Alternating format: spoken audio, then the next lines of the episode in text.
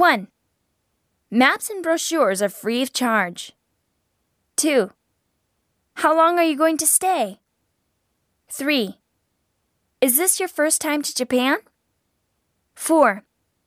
What type of accommodation would you like? 5. These inns charge 8,000 yen or less per night. 6. Please read the notes.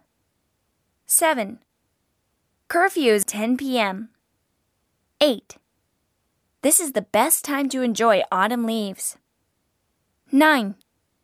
How about this one with an outdoor bath? 10. I recommend a day trip to a hot spring. 11. Are you interested in Japanese culture?